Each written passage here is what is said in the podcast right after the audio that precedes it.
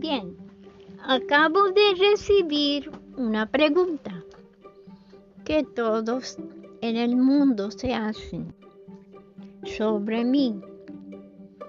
¿Dónde están los millones? Mi respuesta es muy clara para ustedes. Hace cinco años exactamente. Recibí un email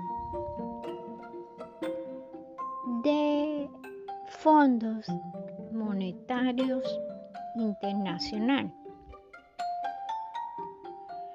Y ellos dijeron que alguien escribió a ellos diciendo que yo había muerto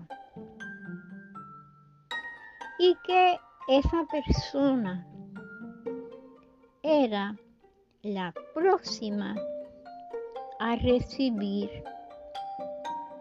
los millones de todos los bancos. Bueno, esta es la única explicación que tengo. No puedo decir nada más.